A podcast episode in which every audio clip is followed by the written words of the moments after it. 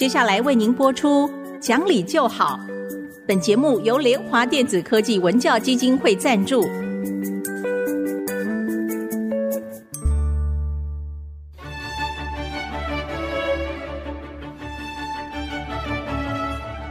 在日常生活当中，人们的不理性行为经常是隐藏在看似理性的包装和掩盖之下，很难被察觉。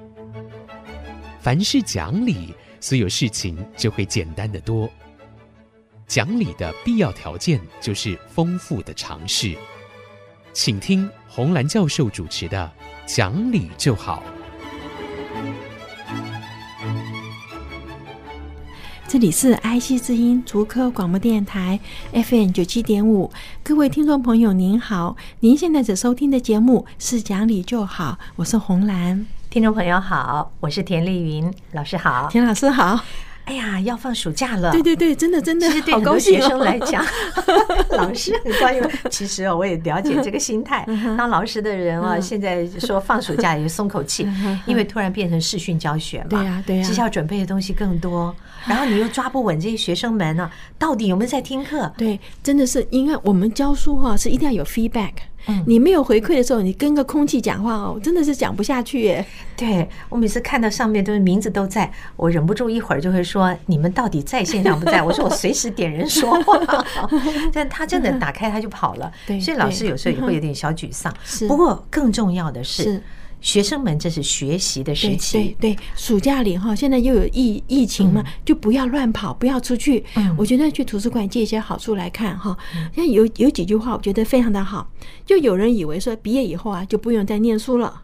就那人就说，是否学习与工作无关的东西，是最后拉开你跟别人的距离的关键。对，对不对？所以说，专业知识决定你的职业和你的收入，但是非专业知识决定你是个什么样的人。对，我想到很多年前我访问那个时候是文化大学的有一个叫生死学系还是什么，我那时候觉得这个学系很奇怪，我就访问他们的这个院长哎，系主任吧，他讲了一件事，他说他观察学生们呢，是去看。你书架上的书，如果让我猜不出你是哪个学系的，就表示这个学生非常丰富，将来会有成就。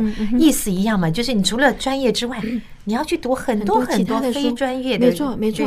而且你知道吗？我们如果去一个陌生人家哈，我多半去看他的书架。是你从他的书架，你第一个知道他是什么领域，第二个你知道他大约程度在哪里，嗯，对不对？他如果书架都是言情小说，那你就也就那个，对，大概就那样。嗯，我曾经去过一位呃将军的家里哦，我也是去看他的书架，对，就发现他的书很少，而且大概都是军事的那几本。那我当然也许在想说，他爱看的书不能摆出来之类，我不知道。但那时候心里有点小遗憾，就是说，对，其实作为将领了，应该更一定要读很多的书，一定要。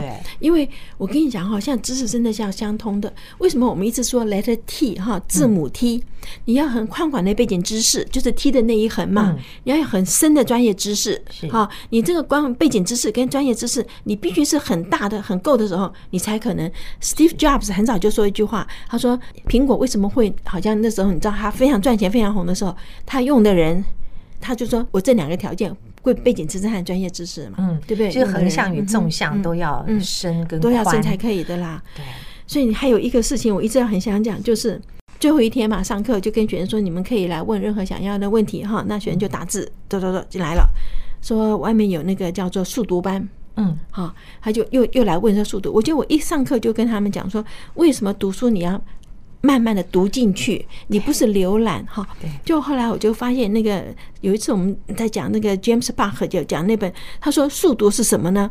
好像你去个 party，哎呀，赶快跟一个人握手，跟人家换名片换名片，然后呢把一加仑的酒喝下去，好把那菜倒到你胃里面，啊出来了。他说。你呀，拿到名片，也握到了手，也吃了东西，也喝了酒。可是他说你 miss 掉那个。宴会的目的，嗯，对不对？你收集一些这些东西，那就没有用了嘛。他说你你这样子等于白费时间呢，你错过了人们举办宴会的目的，你等于没有来过这个宴会。嗯，所以我对于啊，有一些学校，甚至于到成年人，就是有一些比赛，叫做你读多少书，那个数量来比赛，你读了多少本，不好不好。可是重点不在这里，是你读进什么？你知道有一些书可以一而再的看，再而三的看，没有错。你就觉得那咀嚼咀嚼起来怎么那么的美好？对，台湾以前。很糟糕，就是那时候在推阅读的时候啊，有个叫做呃阅读小博士啊啊，就是你要读多少书，然后就给你一个呃校长颁奖呃市长啊什么东西的。那有一次呢，我真的就受邀去做这个阅读小博士的呃颁奖哈。那我来的比较早一点呢，那就看桌上就堆了很多很多的书。那 suppose 是这个小朋友读了两百本书吧，还是多少本书，所以他得了阅读小博士什么之类的。那我就说，嗯，小朋友，你可不可以告诉我这本书是讲什么哈？一这样子一问之后，那孩子就待到那边了。啊，我就觉得好奇怪。我说你不是都读过吗？我又抽到另外一本书，说那这本书是讲什么呢？他就开始哭。我说那你为什么要哭呢？嗯，哈，他就小孩子就很诚实哦，就告诉我说，呃，下面是市场，上面就是那个图书公用的图书馆了哈。他妈妈就把他放在那边，然后他妈妈去买菜。然后他母亲怎么教他呢？是因为学校有个叫做那个读书报告嘛，那样的一个形式，书名、作者。然后那个好的句子，然后左边是一大张，就是让你画一张图哈。所以他母亲教他，就说书名抄下来，作者抄下来，然后呢，左边就随便画一张图。他一个早上可以画二十张，没有意义，没有意义。所以他是这样子，这样子，哎，一学期下来，呃变成读的最多书的人。他所以就变成那个阅阅读的小博士。那叫我被我一问的时候，他就开始哭，因为他其实没有看。所以你看，我们一直告诉大家说，不要注重结果，要看那个过程。对对对。可是我们在做很多事情的时候，都是追求那个结果，而且我们算数字。你看那数字一点意思都没有嘛，对不对？你要读进去，那我拿很薄的书不是也可以吗？这也是一本书。那我读很厚的书，那这个就是我一直在讲说，你要看值，不要看量啊。可是你看还是那样子。我们可能要请家长留意这件事情，就是学校会有这样的竞赛，你可能不希望自己的孩子输了之后，孩子也难过。但是我们从旁就辅助，每个礼拜在家里面要让他读一本好书，对对啊，这两者相辅相成。对，真的是，而且哈，我觉得大人对书的观念也要有一些，因为大人有落，你看他妈妈叫孩子做这件事嘛，对不对？哈，也是都是为了追求成绩。对呀，成绩是浪花，这个那个浪头上的那个浪花，没有用啊，浪头一下去就没有用了。所以我们这样讲哈，我们说人生真的像一本书，不能重读嘛。顺便我们说愚者漫不经心的把它翻过去了，可是智者就会很仔细的阅读，因为他们知道这本书没有回头再读第二遍的机会。所以，我们对书真的也是这样子啊。我今天一本好的书，你就是真的仔细的去读它。讲起来哈，就是以前我们在美国读书的时候，我们老师带我们去听演讲，每个礼拜四的下午都要去听演讲。老师就说，你要坐在那边，今天的演讲里面要抓到一句话回来，使你能够写出一个问题。好，就是你要听进去，然后你要去反思，写出一个问题。因为什么呢？下一次上课的时候，他就要问你。所以你不能坐那边，因为你去听演讲，你可以睡觉，也可以做别的事，对不对？他要你去写出来。那那天那句话里面一个很好，那这也帮助你去抓到那个叫 keywords。嗯，所以老师讲到这里，我想插个题啊，就是讲的这类似反思的意思。我也常常会跟学生们说，今天你设计你要做一个节目，你定下了一个主题，那你要回答我三个问题，也就是。你之所以会定下这个主题，是因为什么样的状况跟原因？你要能够说出三个好理由。嗯，那这个理由你可以去大大的去发挥，要说得很清楚，不然的话你就拼命只想说，哎，这个这个题目现在很红，你得告诉我跟这个题目有关的三件事情，这才叫做思考。我们现在就是太不思考，那种大量阅读书只算数字，那就是不思考嘛。哎呀，你你讲到这个，我才想起来。一开始的时候有一个呃什么什么人的十二个十二堂课，然后就有二十四堂课、三十六堂课、四十八堂课，全部都出来了。哎呦，我看了以后真的觉得最简单了，当做学习，那真的不好啊！哎呀，我不晓得，我跟你讲，我真的觉得说教育是什么哈？教育真的就是不是一堆事实嘛，对不对？我们现在这些孩子背事实 fact，对不对？他说不是一堆事实的总和，也不是我们花在教室里面的时间，更不是我们答题的方式。他说他是从你所学的东西里面。脱颖而出，锐变，脱颖而出来的你，嗯，我们叫 metamorphic 哈，一个毛虫变或者变成一个蝴蝶，对不对？所以你进教室的时候，你其实是一个毛虫，那你怎么样经过这个教育了以后，你最后毕业出来是一个蝴蝶？它其实是我们教育的目的。嗯，我觉得也是，嗯，因为现在我们整个台湾的教育最近有一点。我不知道要心疼还是真的看到那个混乱，很多学校撑不下去。对呀，他没有多少学生了。对，一则是少子化的关系，二则是我们整体的程度啊，也真的是不太好。那这个情况下，我只能只能跟父母亲讲，就是说，你的孩子如果你要他好，很多工作或是基本功啊，是要你自己从小替他们来扎下。嗯哼，呃，指望学校是不对的，你不能只期待学校。就像老师刚刚说，你把一只毛毛虫送进学校里，它不是在学校就长成蝴蝶，也包括家长，你 你每天要给他什么，让他在学校去成长。对，对，对，所以教育应该是从你所学的东西里面，嗯脱颖而出，蜕变成现在的你。我觉得这句话真的很好，因为有的人一样是念了书，走出来没有那个书卷气。我觉得带孩子去书店里面挑他喜欢的书，或者是他带他去图书馆里面挑他喜欢的书，因为这里面有一点，如果他不喜欢，他就不会读。嗯，所以你一定要挑他喜欢的，然后呢，就是最好当然还是能够陪伴他读。也就是说，孩子读书的时候可能不见得抓得到重点，那父母亲跟着一起的时候，随便吃饭的时候、散步的时候问一下，你就知道他有没有读进去。嗯，哦。嗯，那你这样问的时候，他也给他一个机会思考嘛，对，对不对？哈，不是说你要读多少本书，而是挑他喜欢的书，从这本书再往上去，再一直上去。我就记得林语堂在民国二十四年的时候讲了一句话，哈，他说：“如果你把在图书馆读书的时间跟你在上课的时间是一样的话，他说，那你。”毕业出来的知识会比在教室里面学的多很多，是因为在图书馆里面，在一堆书里面，你会看到你喜欢的，从这本书再到另外一本书啊。他说你这样子读是一个序列下去，你会是有序列的知识，而且真正阅读了。对对对，因为我们也常常会看到，哎，这个作者的东西我喜欢，我就去找这个作者的其他的书，其他的书这样一路找下去，那。真的就是你把那一套书读下去，你至少在这个领域就很清楚了嘛。是，所以读书要读他自己喜欢的，就是父母亲不不一定要说读多少本书，但是挑他喜欢的，然后呢，三不五时问他一下，嗯，读的是什么东西？嗯嗯嗯。好，那我们这边休息一会儿，马上回来。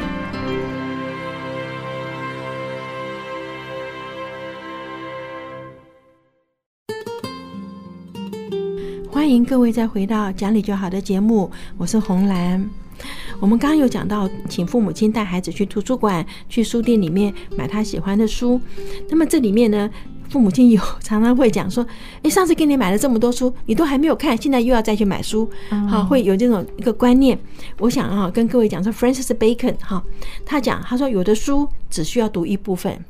有的书需要大概知道大概，他说少数好书需要细读、精读，还有反复的读。嗯，所以我们现在就是说，你让你的孩子去挑一些书，如果他今天没有看完，其实没有关系的。所以最好当然还是去图书馆，所以你不会觉得说我花了钱，然后你又没有读完。嗯，因为真的是有的书啊，读一部分，这部分是我要的，那其他部分我不喜欢的话，硬读下去就就打坏了胃口嘛哈。那有的书只需要知道说大概它是讲什么的。我们说大概里面有个好处。就是我知道有哪些书，下次我需要的时候，我的手拿伸出去抓得到啊，因为我们脑筋也不可能存所有的东西，但是你能够抓到你要的东西，那就是重要的。所以有的时候我们碰到问题，就会去问朋友说，呃，什么什么，你有没有什么概念？他就说，哦，我知道什么什么人讲过什么话。好，那你就好了。所以这就是有的书你需要知道大概，但是你手上一定要要有几本书，它是好书，你要细读、精读，还要反复的读。嗯，那那本书基本上就是你要在你的脑海里面，这个尤其像我们专业的书，就就一定要到这种地步了呀。六月初的时候，不是办台北国际书展？那因为疫情的关系，已经停了两年。今年呢，挣扎很久，有一些很大的出版社真的就没有参加，还是怕疫情的关系。不过我觉得要支持这件事情，所以我还是去了。哦，你去啦？我去了，然后又有很兴奋的地方，又有有点伤心的地方。怎么说呢？我很兴奋的是哦，买到了很多书，而且这次便宜的不得了。你买了票进去就已经先送你一个折价券，然后你每满一千元，他再送你两百块折价券。所以我就不停的在买的过程里又有折价券，就再去买。哦，弄了两大袋子，才花了三千块钱左右，买了好多本书，真好真好。那不有一点难过的地方就是说，第一个因为参加的出版社没有以前多，对，所以他的这个书的精彩度啊没有以前高。第二是人的确也没有以前多，虽然号称今年大概有二十五万，已经超出预期，但是我觉得对爱书者来讲啊，这个数字还是有点少，而且带着孩子的就更少，可能就是疫情关系了。但是有童书专区哦，就就整个的反应，我就觉得这个台湾的出版好像很冷哦，心里很难过。对对，真的是。你知道我本来六月四号是要去演讲，在书展里面有一场演讲，后来就是因为疫情取消了嘛。哦，我那天去时还碰到了有白先勇老师啊，有风德平老师啊，你在。啊，还有钟文英老师啊，什么这几位作家啊，大老师还是挺动人的啊。只是说那个人数，我看了我就觉得，虽然前些年去的时候觉得人潮汹涌，烦死了，但是你看不到那么多人。对对对，还好老师您看书已经看太多了。没有没有，但是我觉得每次买到好的书回家真的很高兴，开心啊！因为我是晚上读书，我就常常等不及，因为我是九点钟把碗洗完，我就上床去读书了。嗯，他就觉得说，哎。怎么搞的？这时间还没有到吗？对，这时间过得特快，就赶快去上床去读书。除了读书之外啊，老师，我前一阵子看到一个小小短片啊，在那个抖音上面，但我觉得很有道理。他讲了七件事是对孩子的教养啊，我把这七点念出来，老师为我们做一些这个说明哈。第一个，他说。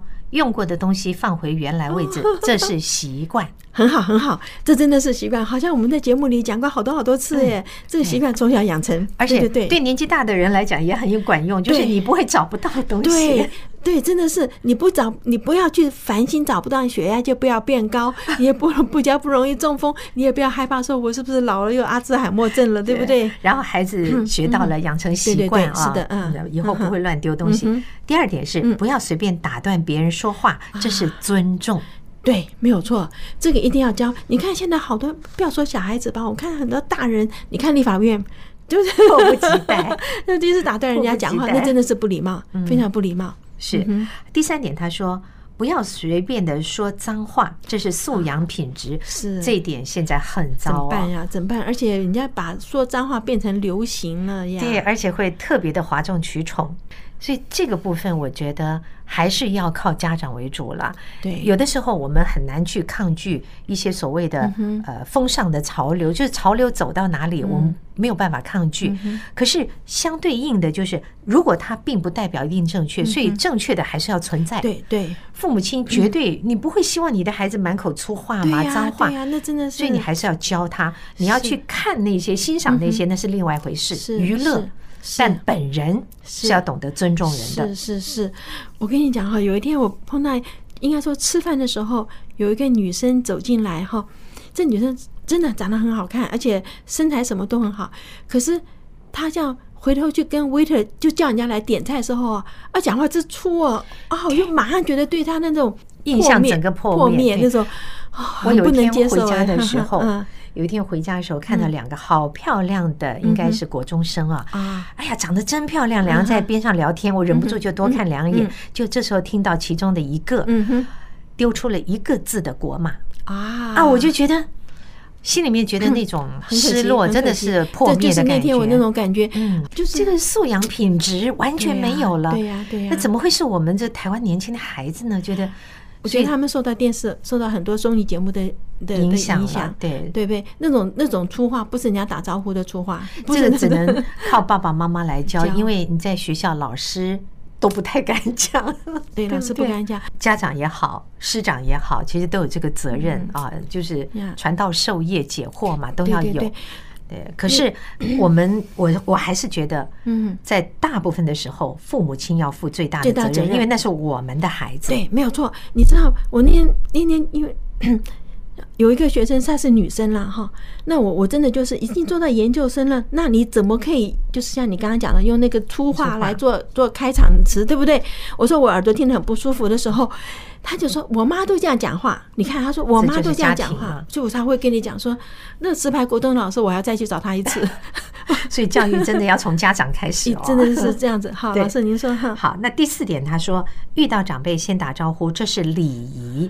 哎，很多人不在乎这件事哦，觉得什么时代了，看到长辈还打招呼，可是那就代表你个人的素养、你的品质嘛，是基本礼貌。”对对对，嗯、我们以前不是那出门要跟妈讲说妈我走了，回来讲说妈我回来了，也要讲一声吧，就是默不作声就到房间去，门关起来，对不对？这种亲子关系一定不好。好嗯、我们强调啊，嗯、亲子关系的重要。现在的年轻父母又重视亲子关系，这个地方小细节就是哎，如果这个都做不好，你讲什么亲子关系啊？我跟你讲，那天就是我去朋友家接他，我们一起去吃饭，然后那他的媳妇带着他的那个孙子来，我朋友就弯下腰说叫婆婆，孙子就不叫，他又说叫婆婆呀，好，然后他媳妇说，哎呀，没关系啦，妈妈就不支持嘛，这就是大人。所以，我们今天提出这七点啊，是美国的一个很重要的教育学者他提出的。所以我们是希望给父母亲做参考。因为在节目当中，红兰老师常常都跟大家讲到这些议题，我们就这七点再次提醒啊，不做太多的解说。可是父母亲要把它放在心里。他这里第五点说的是为自己所犯的错误道歉，这是担当。对对。